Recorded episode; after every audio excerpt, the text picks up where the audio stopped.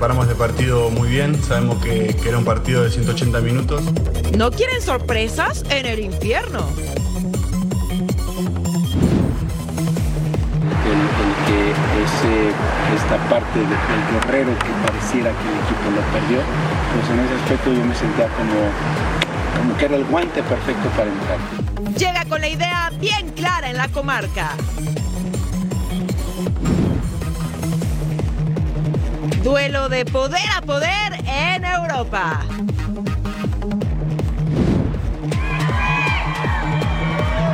Festejo opacado por la violencia. Porque nosotros también estamos muy felices porque recibimos nuestro regalo de San Valentín. Por eso ya comienza una nueva emisión de Total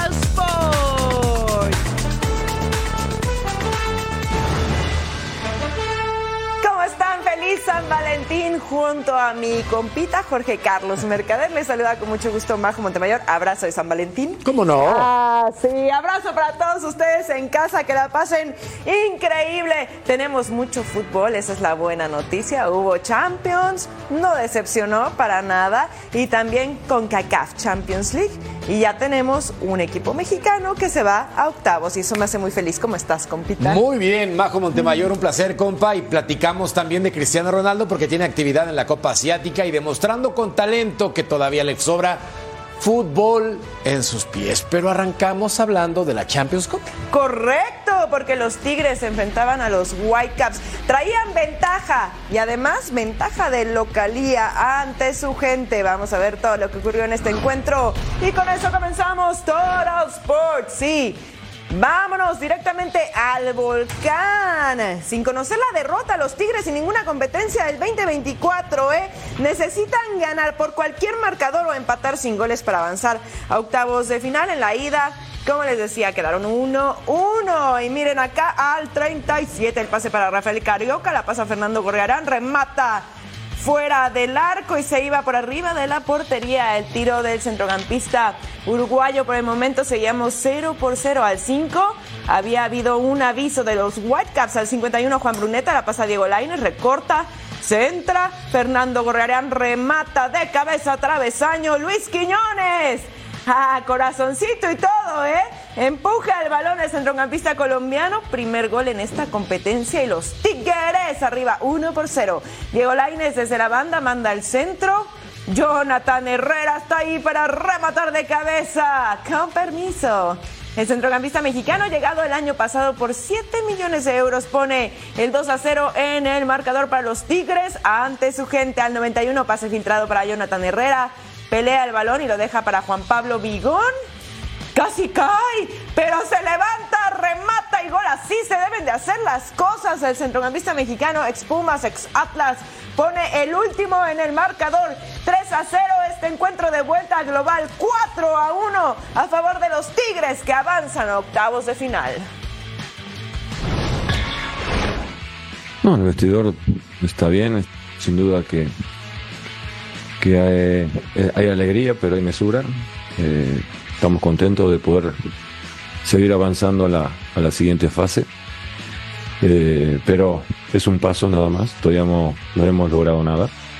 Y son conscientes de que eh, la dosificación de la carga, de la participación, eh, hay un equipo. Realmente el que le toca jugar tiene total apoyo del resto y hoy no fue la, la- la excepción porque los que entraron hicieron un buen partido.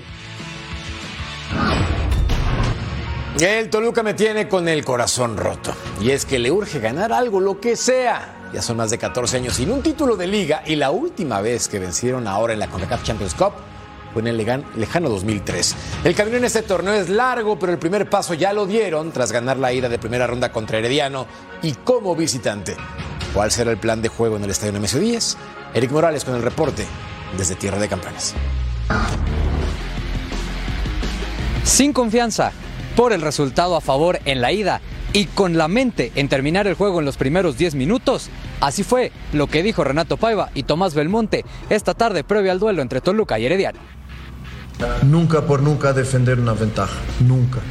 Si te pones a dar el balón al adversario y esperar atrás porque tienes una ventaja de, de 2-1, lo más cierto es que, por ejemplo, como un equipo como Herediano, que ya lo demostró en Costa Rica, que sabe lo que hacer con el balón, pues estás esperando que te caiga el techo en la cabeza y no, vas, no vamos a hacer eso. Y por lo tanto, jugando en nuestra casa, con nuestro público, pues lo que yo puedo decir ya a mi colega de Herediano es que se prepare porque vamos a intentar sacarles el balón, intentar ahogarlos con una presión muy alta y, ni siquiera darles tiempo para pensar lo que van a hacer con el balón, porque lo que yo quiero es eh, de inmediato intentar cerrar la eliminatoria con goles, no esperar que mi adversario no haga goles, no es mi, mi postura de ver mi profesión y de ver el juego. Eh, nos tomamos las dos competiciones como, como lo mejor. eh, la verdad que preparamos este partido muy bien. Sabemos que, que era un partido de 180 minutos y, y bueno, ahora nos toca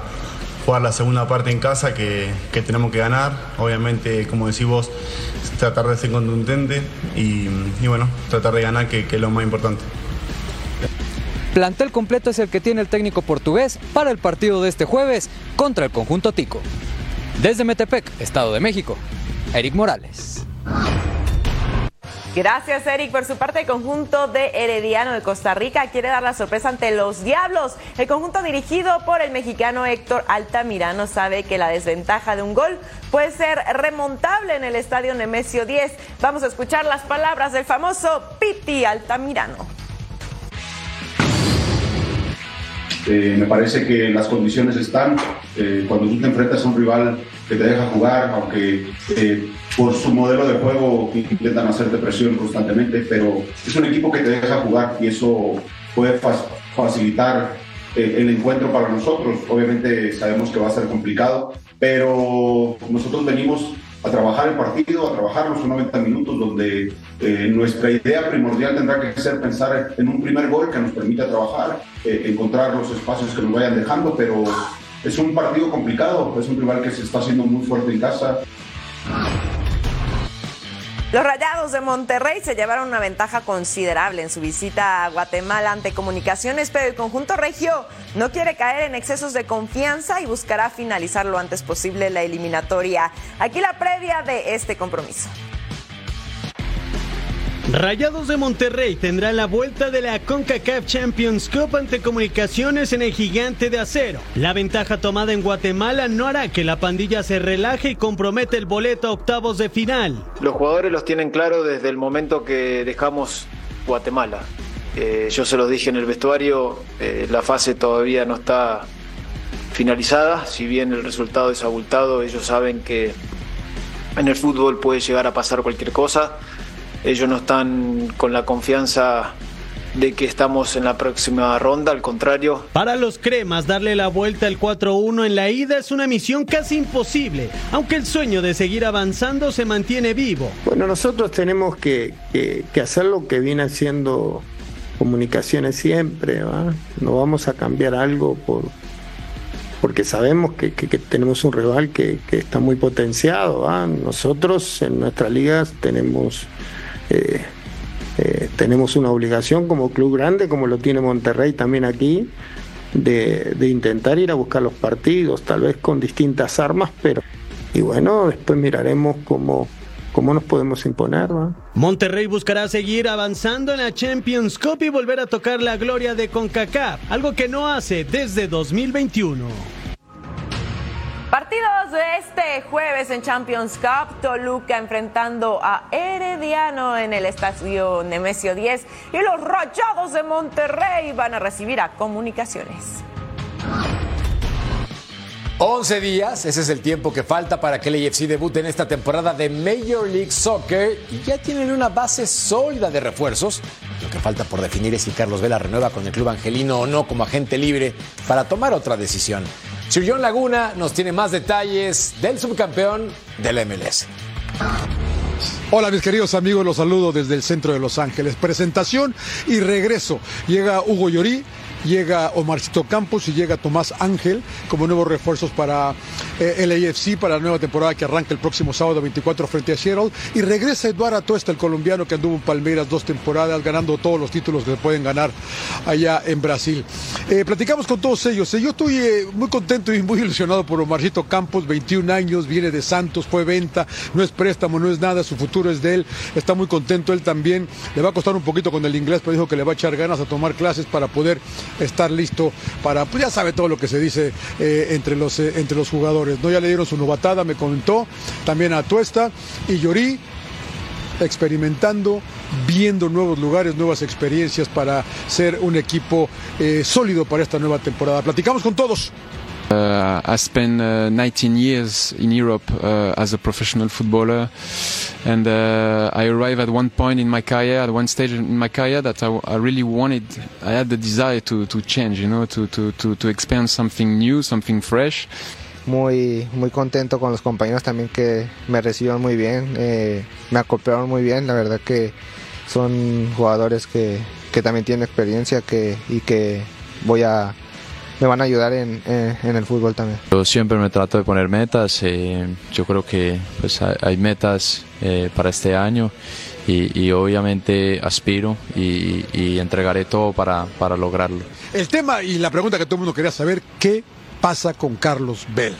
John Tharrington, que es el presidente, el director deportivo, el mandamás de LAFC, nos dijo que pues a lo mejor sí, a lo mejor no, o todo lo contrario. La verdad que no supimos, ¿eh? Lo que sí, lo que sí nos comentó es que siguen en pláticas con él, está tratando de llegar a un arreglo.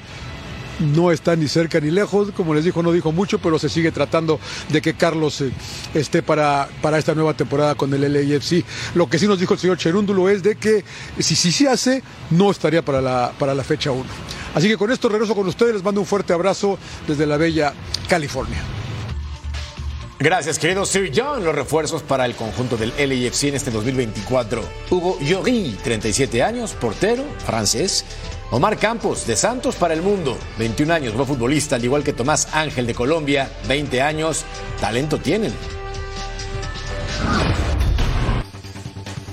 Que rueda el balón por el mundo. Cristian Pavón se convirtió en nuevo jugador de gremio. Llegó procedente de Atlético Mineiro por 4 millones de dólares y firma hasta el 2026. Crystal Palace ya piensa en su nuevo director técnico. Después de malos resultados al mando de Roy Hodgson, Oliver Glasner se perfila para tomar el puesto. Santos de Brasil se impuso por la mínima ante Sao Paulo en el clásico Sansao, con gol del búfalo Alfredo Morales en el campeonato paulista. Brentford fichó al brasileño Igor Thiago para la siguiente temporada. La transferencia rondó los 30 millones de libras. Nuevas incorporaciones en MLS. Chicago Fire hizo la contratación del mediocampista estadounidense Kelly Acosta, que llega como agente libre. Por su parte, Charlotte presentó al francés Gabriel Diani.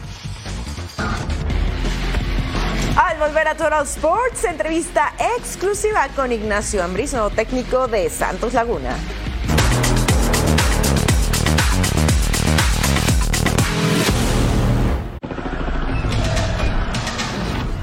Esta noche en punto final. ¿Cómo le fue a la América, a los Tigres y a los Pumas? Muy bien, lo vemos aquí en punto final, 12 del Este, 9 del Pacífico por Fox Deportes. Uh -huh.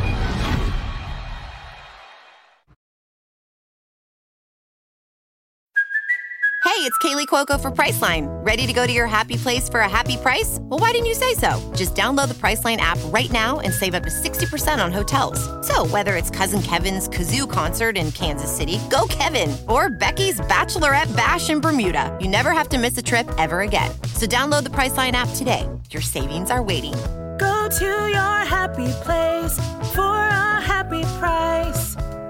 Go to your happy price, Priceline.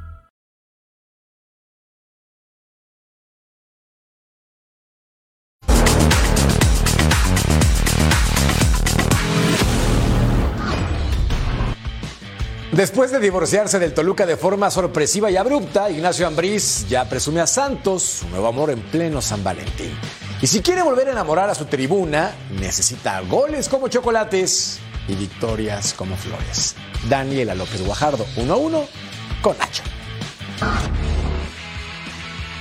Ignacio Ambriz es el nuevo técnico de Santos Laguna. Ha dirigido ya con Santos en nueve equipos. Tiene un amplio palmarés y le quiere impregnar su propio ADN al conjunto de la comarca lagunera. Lo tuvimos en exclusiva en Fox Deportes. Escuchemos.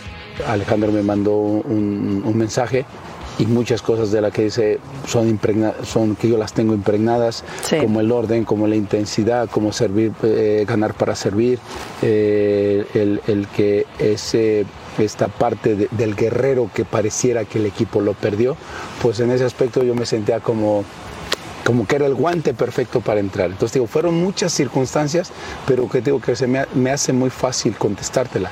Yo tenía muchas ganas de trabajar aquí también. Yo creo que siempre será un honor, ¿no? O como me sucedió tiempo atrás, que tuve entrevistas, que de alguna forma podría ser yo un candidato fuerte a, a dirigir la selección. Siempre será un honor, siempre será un respeto. Tú sabes el, que me- eh, todas las etapas de la acción las he vivido pero o- al día de hoy creo que tengo un reto bonito, con una institución de verdad, un, organi- un- un grupo, una organización espectacular como la, lo la que estamos aquí con Orlegui. Eh, tengo una gran relación con Alejandro, con Pepe Riestra, con, con Dante, con Braulio. Entonces cuando tú sientes todas estas pequeñas, eh, yo no creo mucho en las energías, ¿no? Creo en otras cosas digo, mira, cómo se empiezan a juntar todo. Entonces, después, si la posibilidad me da de sacar muy buenos resultados acá y, y pueda, pueda decir que puedo llegar a la selección, mira, siempre estaré contento, siempre estaré feliz. Y si no se me da, tampoco, tampoco mm, digo, le he dicho a otras selecciones que no. O sea, mm, me pude haber dicho, ah, bueno, pues me voy y listo. Cuatro ausencias en el entrenamiento de hoy. Ramiro Sordo, Pedro Aquino, Harold Preciado y Vladimir Loroña. Este último todavía presenta unas molestias en la cadera. Pedro Aquino tiene líquido en la rodilla. Ya sabemos que Harold Preciado estará para aproximadamente tres semanas más. Yo creo que para principios del mes de marzo, finales de este mes de febrero. Feliz Día del Amor y la Amistad para todos ustedes desde la comarca lagunera. Yo soy Daniela López Guajardo con imágenes de Carlos Sorona. Gracias, Dani. Técnicos mexicanos en el Clausura 2024. Recordar que uno ya le dieron las gracias. El caso de Diego Mejía. Eduardo Fentanes sigue con Necaxa y no ha perdido. Ahora Nacho con Santos a remontar. Carvajal que sufre, mientras que Miguel Herrera a ver qué ocurre con él. Dicen que perro que ladra no muerde y quizás sea cierto, al menos cuando hablamos de los Cholos. En seis partidos de esta temporada no han ganado uno solo. Son el lugar 17 de la tabla general y junto con Bravos de Juárez, la peor ofensiva con cuatro goles a favor. Efraín Álvarez reconoce que si quieren clasificar es momento de pisar el acelerador a la de ya. Jesse Zamora con más. Los Cholos de Tijuana son penúltimo lugar de la tabla general, no han conocido esa sensación de victoria en este clausura 2024. Ante la falta de resultados, Efraín Álvarez, este jugador que se ha ganado la confianza de Miguel Herrera y le ha dado la titularidad en los últimos encuentros, dijo que es falta de suerte lo que ha tenido Cholos en este inicio de clausura 2024. Escuchamos sus palabras. El equipo se encuentra bien, la verdad, el equipo muy bien anímicamente y si nosotros sabemos que los resultados no se han dado por falta de, de, de suerte, porque hemos jugado bien, hemos jugado muy bien, hemos dominado casi todos los equipos que hemos jugado, pero más que nada es suerte ya, ¿sabes? Y nosotros sabemos que con un gol que caiga, de ahí se nos va a abrir todo. Hacer lo que estamos haciendo, la verdad, y sí, hemos trabajado muy bien, el equipo está parado muy bien, está jugando muy, muy bien. Pero como te digo, si cae el gol se va a abrir todo para nosotros y es lo que esperamos. Un alivio ya para mí decir no ha anotado desde ya hace rato que no ha anotado. Y, pero más que nada decir decepcionado por la derrota, por el empate más, más bien, ¿sabes? Decir, no, no tuvimos el resultado que queríamos. En parte mía feliz por el gol, pero no tuvimos el resultado. Y sí, entrenan mucho los tiros libres. Con el regreso de Toño Rodríguez y Kevin Balanta, el equipo de Miguel Herrera buscará sus primeros tres puntos ante San Luis este próximo fin de semana. Desde Tijuana, Jessica Zamora.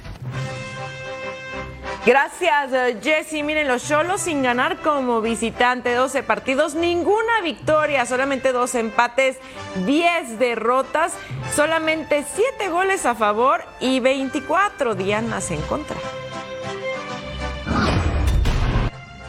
Este es el tipo de noticias que nunca queremos dar. Diego Chávez, jugador de Bravos FC, falleció en la madrugada de este miércoles en un accidente automovilístico. Así lo informó el club fronterizo a través de un comunicado oficial. Inició su carrera con los Tiburones Rojos del Veracruz y también jugó en España y Perú. A sus familiares, amigos y compañeros de profesión, nuestro más sentido pésame. Descanse paz, el Puma Chávez. Ahí está el comunicado oficial por parte de la directiva de Bravos. Con profunda tristeza informamos a toda la comunidad que nuestro jugador falleció la madrugada de este 14 de febrero en un accidente automovilístico. Descanse en paz. Con más información sobre esta tristísima noticia, Rafael Álvarez desde Ciudad Juárez. Un grupo de aficionados de los Bravos de Juárez se dieron cita aquí, a las afueras del Estadio Olímpico Benito Juárez, para rendir un homenaje con una vigilia en honor a Diego El Puma Chávez, quien lamentablemente falleció la madrugada de este miércoles en un accidente automovilístico en una de las avenidas importantes de Ciudad Juárez. Este grupo de fanáticos entonó cánticos, colocaron mantas, fotografías prendieron veladoras en honor al número 13 del equipo fronterizo.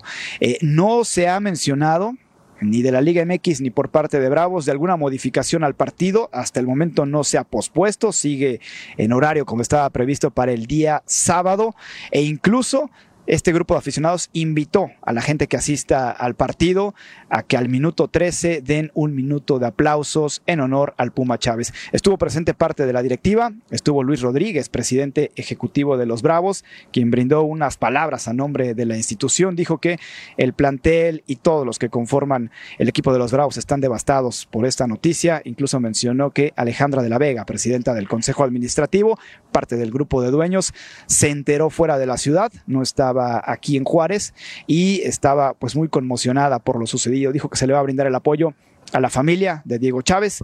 Cuando jugábamos en primera A, ascenso, y ahora en primera no había nadie que aportaba y defendía los colores de FC Juárez, tanto eh, como Diego, alguien que se va a extrañar, sus compañeros están devastados. La ingeniera Alejandra de la Vega, acabo de hablar con ella, eh, se encontraba fuera de la ciudad, está devastada también. Puso de luto a todo el fútbol mexicano, los distintos clubes en redes sociales y jugadores se manifestaron dando sus condolencias a amigos, familiares y a la institución del FC Juárez por este eh, terrible fallecimiento. El accidente sucedió alrededor de la una y dos de la madrugada tiempo de Ciudad Juárez. Los peritos eh, de vialidad indicaron que el exceso de velocidad habría sido la causa de este percance. Reportó desde Ciudad Juárez Rafa Álvarez.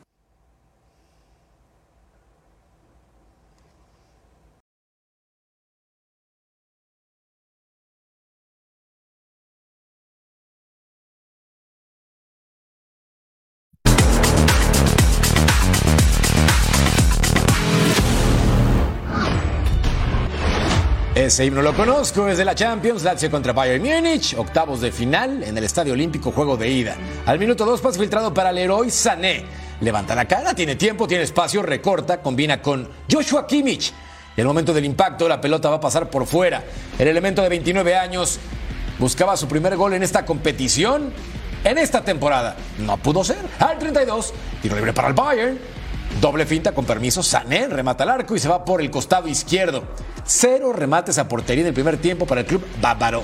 Bueno, esta puede contarse como cerquita la pelotita. Al 55, el trazo largo, pegado a la banda derecha. Y la oportunidad con el centro para que Harry Kane remate con la cabeza y la pelota por encima. De los goleadores en esta edición, lleva cuatro tantos hasta el momento. Este futbolista inglés de talento, criticado por cierto en los últimos partidos, al 67. El pase para Móvil. Entre dos defensas recorta, levanta la cara. Gustav Isaksen. Y va a ser derribado de forma grosera aquí por Upamecano. Falta y expulsión. Y es que vean la entrada, es grosera por parte de Dayot. Abajo. ¡Auch! Y luego venía el 69 Chiro Inmóvil con el cobro. Y el capo Cañonieri a cobrar y el capo a anotar. 1 por 0. Con esto, Lazio saca ventaja. A pesar de que en el marcador el Bayern se pudo haber puesto también en ventaja y no ocurrió. Victoria para el equipo de casa.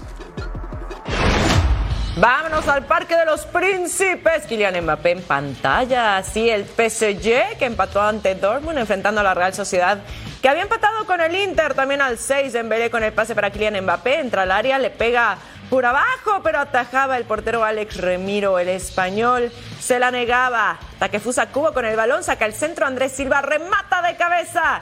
Se iba apenas por un costado el cabezazo del delantero portugués de 28 años. 0 por 0 el marcador al 45. Miquel Merino controla, le pega travesaño y para afuera. Real Sociedad intentaba, pero solo tuvo el 38% de posesión del balón al 58. Tiro de esquina para el PSG. Dembélé con el centro. Marquinhos Peina le queda Mbappé.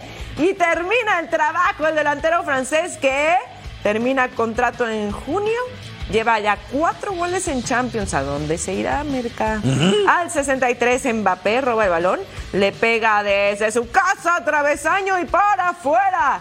Pero ojo aquí porque también el portero alcanza a tocarla con una mano. Seguimos 1 por 0. Bradley Barco la conduce por la izquierda, se quita al defensa. Vámonos, entra al área y define así ante la salida del portero. Y el delantero francés de 21 años consigue su primer tanto en Champions y pone el 2 a 0 para el PSG. La vuelta el 5 de marzo. Partidos de vuelta en octavos de final para el martes 5 de marzo. Lo dicho, Real Sociedad va a recibir al PSG y Bayern Múnich enfrentará al Lazio en Allianz Arena. Veamos entonces los partidos de octavos de final de la UEFA Champions League. El PSV Eindhoven contra el Borussia Dortmund, mientras que el Inter se enfrentará en San Siro al Atlético de Madrid. Además, el Porto contra Arsenal y Napoli enfrenta al Barça. Seguimos de copas y ahora nos vamos a la Asian Champions League. Octavos de final. ¿Cómo te va, Cristiano? Alfeja contra el Al Nasser. Ayman Yaha con el centro por izquierda, Cristiano con la recepción, impacta y la pelota apenas desviada por Vladimir Stochkovic. El veterano portero de 40 años, por cierto, el equipo de casa no tuvo la pelota, solamente un 23%. En el segundo tiempo, gracias a Marcelo Brozovic con el centro. Cristiano remata con la cabeza y en las manos del guardameta. De regreso después de varios días, lesionado no estuvo desde el 30 de diciembre. Ahora reaparece. Talisca con Yaiha, Talisca la chilena y Talisca con la falla el brasileño de 30 años. Suma seis goles en esta Champions asiática al 67. El pase para Anthony se escapa por el costado izquierdo, levanta la cara y toca para Sultan Mandash. Y marcaba el gol, sin embargo, no festejen, estaba adelantado. El equipo que menos llegó ya estaba en ventaja en el marcador, pero anulado por fuera del lugar, revisado en el VAR. Acumula, por cierto, Mandash, dos goles en la competencia. Abdullah conduce. Cristiano le quedaba la pelota en la definición con pierna derecha de crack, de jefe. La pared con Brozovic, 14 remates totales para el equipo visitante, el cuarto gol de Cristiano en este torneo y con esto ventaja para el juego de ida en lo que son los octavos de final de la Asian Champions League. Buena definición y buen resultado para el Al Nasser. Otros resultados del día. John Book ganó 2 por 0 al Pohan Steelers, mientras que Bangkok empató con Yokohama, Nasaf y Al Ain. Roscas y no para el café. Y recuerden que en Fox Deportes tenemos partidos de nivel. Al Nacer contra el Alfa T, además del Al Hilal contra el Al Raed y el Al Ittihad contra el Al Riyad. Ya tú sabes, a través del mejor canal del planeta. Tomen todo, nos vamos al país de la bota porque tenemos jornada 21 en la Serie A. Vamos a ver a Boloña que le ganó a Leche la jornada anterior, enfrentando a Fiorentina que le ganó a Frosinone. El pase para Jonathan Iconé, la pasa para Giacomo Bonaventura, se filtra. Y miren, Iconé remata y se iba cerquita del poste derecho el tiro del centrocampista francés. Quiere su segundo a cuenta personal, pero no llegaba. Ricardo Orsolini Alonso se recorre por toda la banda, recorta y remata de fuera del área se iba cerquita del poste izquierdo. Boloña con siete tiros a puerta por tres que tuvo el Fiorentina. 0 por 0 al 13, trazo largo. Ricardo Orsolini la baja con la cabeza, recorta. Y miren cómo termina rematando y pone el gol ahí donde duele, pegadito al palo, con el tiro raso. La asistencia de Luis Ferguson para que el centrocampista italiano ex de la Juve llegue a nueve goles. El pase filtrado para Joshua Sirksi entra al área, remata Y Michael cayó de salva en la línea. Se la negaba y seguíamos con el 1 a 0. Boloña estaba arriba en el marcador antes de irnos al 90 más 5. Lico Giannis con el autopase por la banda. Centra. Jens Odgaard estaba ahí, termina el trabajo, bonita la anotación, cifras definitivas del centrocampista danés a préstamo del AZ Alkmaar para darle la victoria absoluta al Boloña 2 a 0, son 5 en la tabla. En la siguiente jornada enfrentarán al Lazio, mientras que Fiorentina enfrentará al Empoli. Así están los primeros lugares en la Serie del Inter, amo y señor con 60 puntos, seguido de Juventus con 53. Uno menos el Milan en la tercera posición con 42. Atalanta, misma cantidad que Boloña. Y la Loba completa los primeros seis. Al volver a Total Sports, Chiefs celebran en casa el campeonato del Super Bowl 58.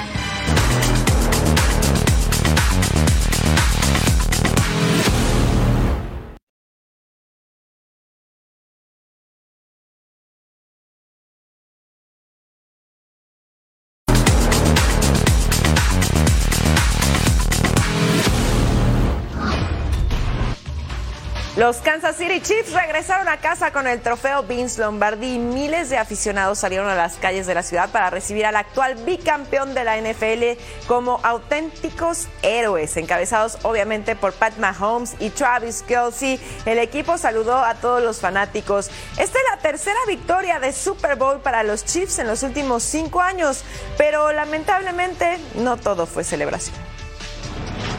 Final trágico y con mucha violencia de por medio en un día que parecía fiesta total en Kansas. Múltiples lesionados y una persona fallecida dejó un tiroteo al final de los festejos en Kansas City tras el desfile por la obtención del Super Bowl.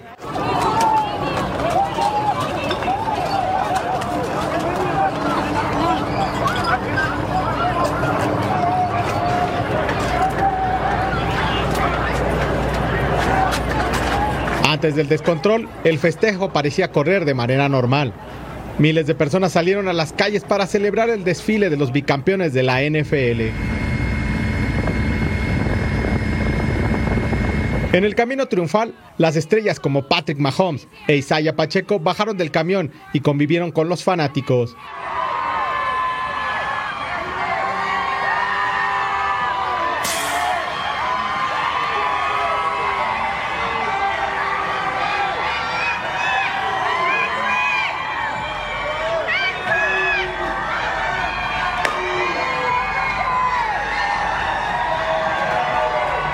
Travis Kelsey con un cinturón de la WWE seguía el paso de sus compañeros. Y en esta fecha tan especial, el menor de los Kelsey hasta abrazos repartió con sus seguidores.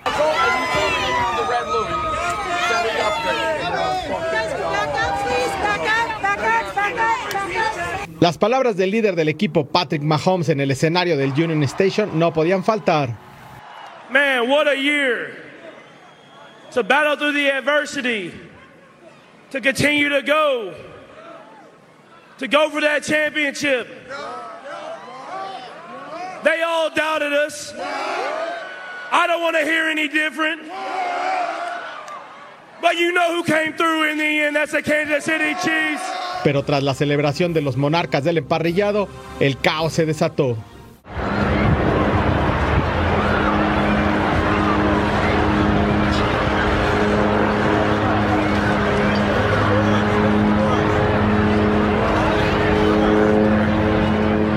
Se registró un tiroteo al terminar el desfile de los Chiefs. Autoridades confirman un fallecimiento, más de 20 personas lesionadas y dos detenidas por el tiroteo tras el desfile de los Chiefs en Kansas, Missouri. El equipo ya había abandonado la zona cuando ocurrió la balacera, un histórico triunfo y celebración de la franquicia de Missouri que quedó pacada por la violencia. Después de esta triste noticia, Travis Kelsey opinó sobre su ruda reacción hacia el entrenador en jefe Andy Reid durante el Super Bowl 58, después de empujarle y gritarle fuera del emparrillado. El jugador de los Kansas City Chiefs de 34 años admitió que sus emociones se le escaparon e incluso reconoció que cruzó la línea durante el partido. El incidente se produjo después de que el corredor Pacheco perdió el balón a punto de anotar al inicio del segundo cuarto.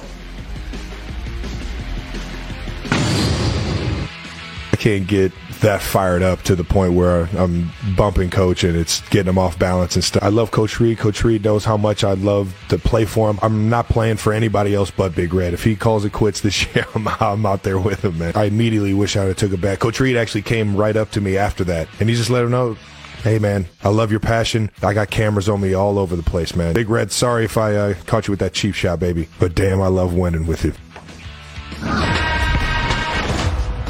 Acción en la duela. Los Knicks que llevan tres derrotas consecutivas enfrentando al Magic que perdió ante el Thunder. Franz Wagner ataca la pintura, la clava y se cuelga del aro. Estábamos 2-0 apenas tempranito en el encuentro. Jalen Brunson avanza y mira, Comper encestaba 34-27 las acciones. Ya para el segundo periodo, Joe Ingles avanza, hace pared y el tri, tri, triples. Bueno, 39 a 37. Jalen Brunson dentro de la pintura. Falla la cesta. Achua aprovecha el rebote y termina el trabajo. Yo lo hago por ti, hermano. Tercer cuarto. Pablo Banchero ataca la pintura, la pasa a Caleb Houston, lanza de a tres y encestaba Josh Hart. Falla la canasta. Pablo Banchero la pasa a Anthony Black. Y mira, ¡pum! Terminaba clavándola para el 79 a 65. En el último periodo, Paolo Banchero y dice yo puedo solo, ataca la pintura y ¡pum! La clava con autoridad 111-88. Kevin Harris ahora viene con el engaño. Ataca la pintura y terminaba llevándose los puntos para darle la victoria al Magic. 118 a 100, marca de 30-25. Si se quejan de los árbitros en el fútbol, el básquetbol profesional no se queda atrás. En los segundos finales del partido entre Knicks y Rockets, una falta mal señalada provocó una injusticia deportiva y la consecuencia principal sería la repetición del juego. Carlos Álvarez nos pone en contexto. ¿Qué tal? Es un placer saludarles. Y este martes los Knicks de Nueva York presentaron una protesta formal con la NBA para contender su derrota en contra de los Rockets de Houston 105-103 a favor de los Rockets el pasado lunes. Y esto debido, según esta protesta, a una mala cantada por parte del árbitro Jason Gold. Pero inclusive el jefe de árbitros de ese juego, Ed Malloy, dijo que la falta cantada al escolta de los Knicks, Jalen Bronson, por hacer contacto con el escolta de los Rockets, Aaron Holiday, pues no procedía. Y esto es porque sí hubo contacto, pero este contacto fue después del tiro de Holiday, fue un contacto imprevisto. Inclusive Holiday después de este contacto, cuando cae, cae en posición de jugar y por lo tanto no se debió, no se debió de cantar esta falta. Pero esto lo dice después del partido. Inclusive dentro del partido él podía tomar esta decisión porque se estaba viendo si el tiro de Holiday estaba dentro del tiempo reglamentario, pero en ese momento determinó de que sí, que hubo falta.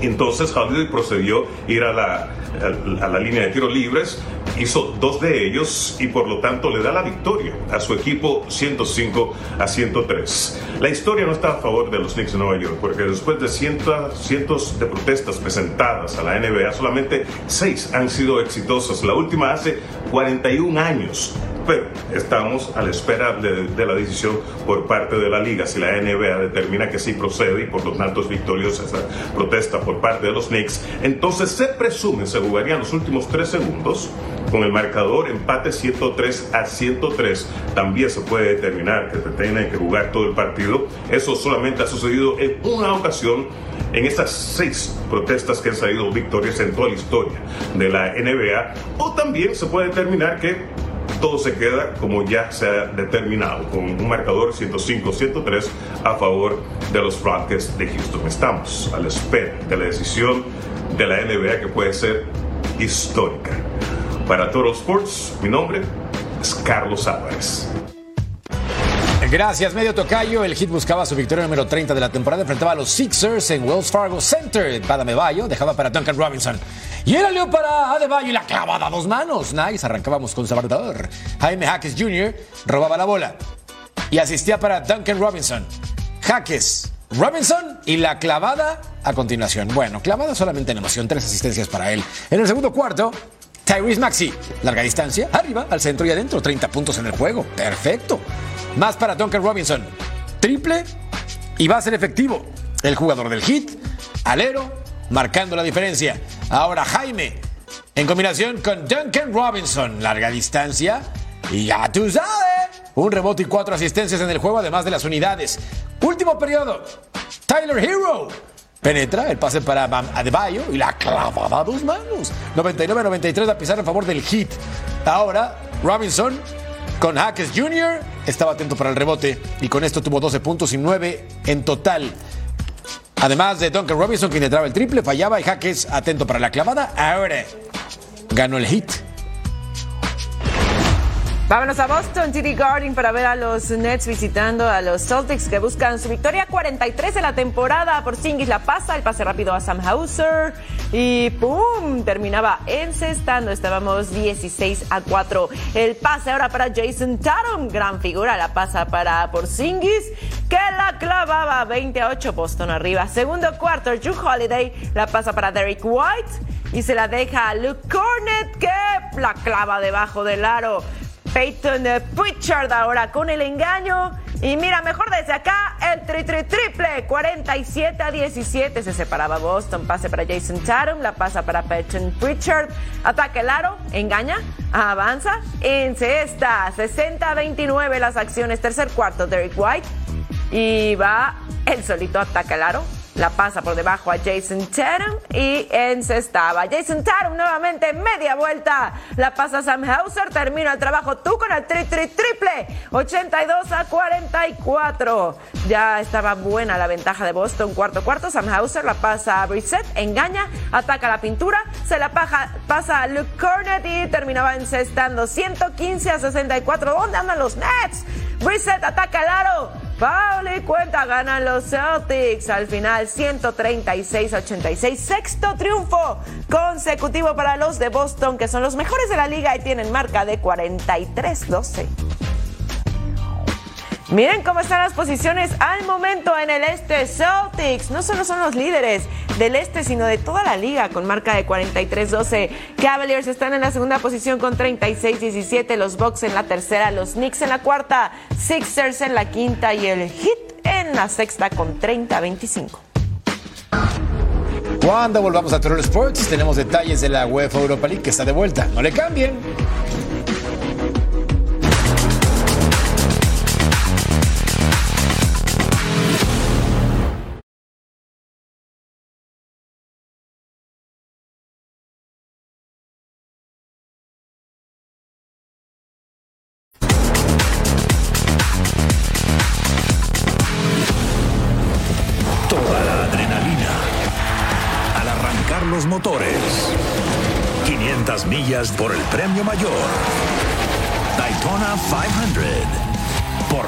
Deportes. Ya lo saben, este domingo 18 de febrero tenemos una cita para escuchar los motores rugir juntos en Daytona 500 a las 2 del Este, 11 del Pacífico, aquí en nuestra pantalla en Fox Deportes. Y además, buenas noticias, sintoniza Daytona 500 este domingo 18 de febrero y te diremos cómo ganar el casco de Regina Sirvent, autografiado por Grupo Firme. Hablemos de la UEFA Europa League. Si te gusta echarte unas copas de fútbol, claro está, te tenemos buenas noticias. Continúa esta competencia. Los segundos de grupo y los terceros clasificados de la Champions se enfrentan en la ronda eliminatoria de playoffs en febrero tras el sorteo de diciembre. Y aquí te presentamos todos los detalles. La UEFA Europa League entra en su fase de playoffs. Los equipos que quedaron terceros de sus respectivos grupos pelearán por un lugar con los rivales que llegan de la UEFA Champions League por un puesto en los octavos de final. Feyenoord con Santi Jiménez en duda por lesión se verá las caras ante un viejo conocido. La Roma, que ahora con el histórico Daniele De Rossi vive un momento importante en Italia, que busca trasladarlo a la competición europea. Altri incontri fra Roma e Feyenoord, ci sono altre, state altre sfide eh, anche insomma, con qualcosa di importante in palio come lo sarà domani, quindi probabilmente sì ci sarà un clima infuocato, però insomma poi il- ci sono le righe del campo e lì dentro ci vanno i giocatori, si gioca a calcio, ci vanno atleti, le idee, AC Milán, que fue semifinalista de Champions el año pasado, se tuvo que conformar con seguir vivo en Europa League y su primera prueba será ante el Rennes de Francia como local. Sì, perché per due motivi. Uno perché le partite a livello europeo sono sempre impegnative, sono sempre difficili perché ormai tutte le squadre sono organizzate, tutte le squadre hanno talento e due perché abbiamo avuto tanto tempo per studiare il Rennes Hablando de cuadros franceses, Lens, que no pudo seguir adelante en Champions, se medirá al siempre impredecible Freiburg de Alemania. Los duelos que completan la ronda son Benfica ante Toulouse, Young Boys contra Sporting Lisboa, Galatasaray y Sparta de Praga, Karabakh ante Sporting Braga y Shakhtar Donetsk se mide al Olympique de Marsella. Los partidos para este jueves en los playoffs, Young Boys contra Sporting Club, Galatasaray frente al Sparta Praga, Shakhtar Donetsk contra el Marsella, Feyenoord frente a la Loba, veremos si Santi Jiménez está disponible, Milan contra el Ren y Braga ante el Karabaj. Además, Benfica contra Toulouse y Lens frente al Freiburg. que rueda el balón por el mundo. Cristian Pavón se convirtió en nuevo jugador de gremio. Llegó procedente de Atlético Mineiro por 4 millones de dólares y firma hasta el 2026. Crystal Palace ya piensa en su nuevo director técnico. Después de malos resultados al mando de Roy Hodgson, Oliver Glasner se perfila para tomar el puesto. Santos de Brasil se impuso por la mínima ante Sao Paulo en el clásico Sansao, con gol del búfalo Alfredo Morales en el campeonato paulista. Brentford fichó al brasileño Igor Thiago para la siguiente temporada. La transferencia rondó los 30 millones de libras. Nuevas incorporaciones en MLS. Chicago Fire hizo la contratación del mediocampista estadounidense Kelly Acosta, que llega como agente libre. Por su parte, Charlotte presentó al francés Gabriel Diani.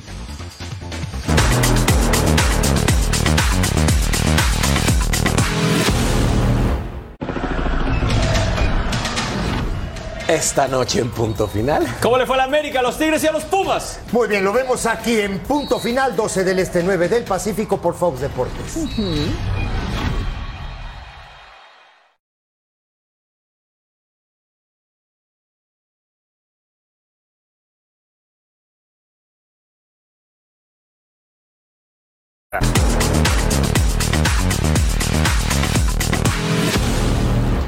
Somos unos románticos, compa.